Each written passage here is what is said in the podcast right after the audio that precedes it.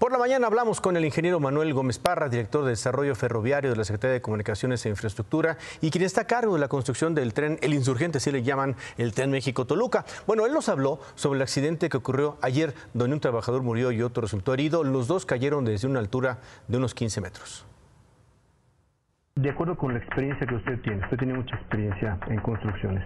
¿Hay visos de negligencia en esto? En ninguno. De momento no se ha detectado ninguno. Eh, nosotros estamos eh, muy seguido en la obra y constatamos los protocolos de seguridad que hay con todos los empleados y creo que negligencia no existe.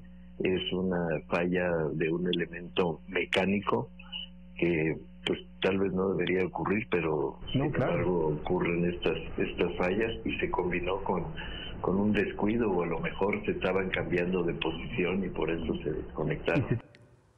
El ingeniero Parra nos detalló que los dos trabajadores sí tenían arnés, pero arnés de seguridad, pues, pero por alguna razón no estaban conectados a la línea de vida de la estructura de esta parte de la obra. Los resultados de esta investigación se esperan más o menos en dos semanas.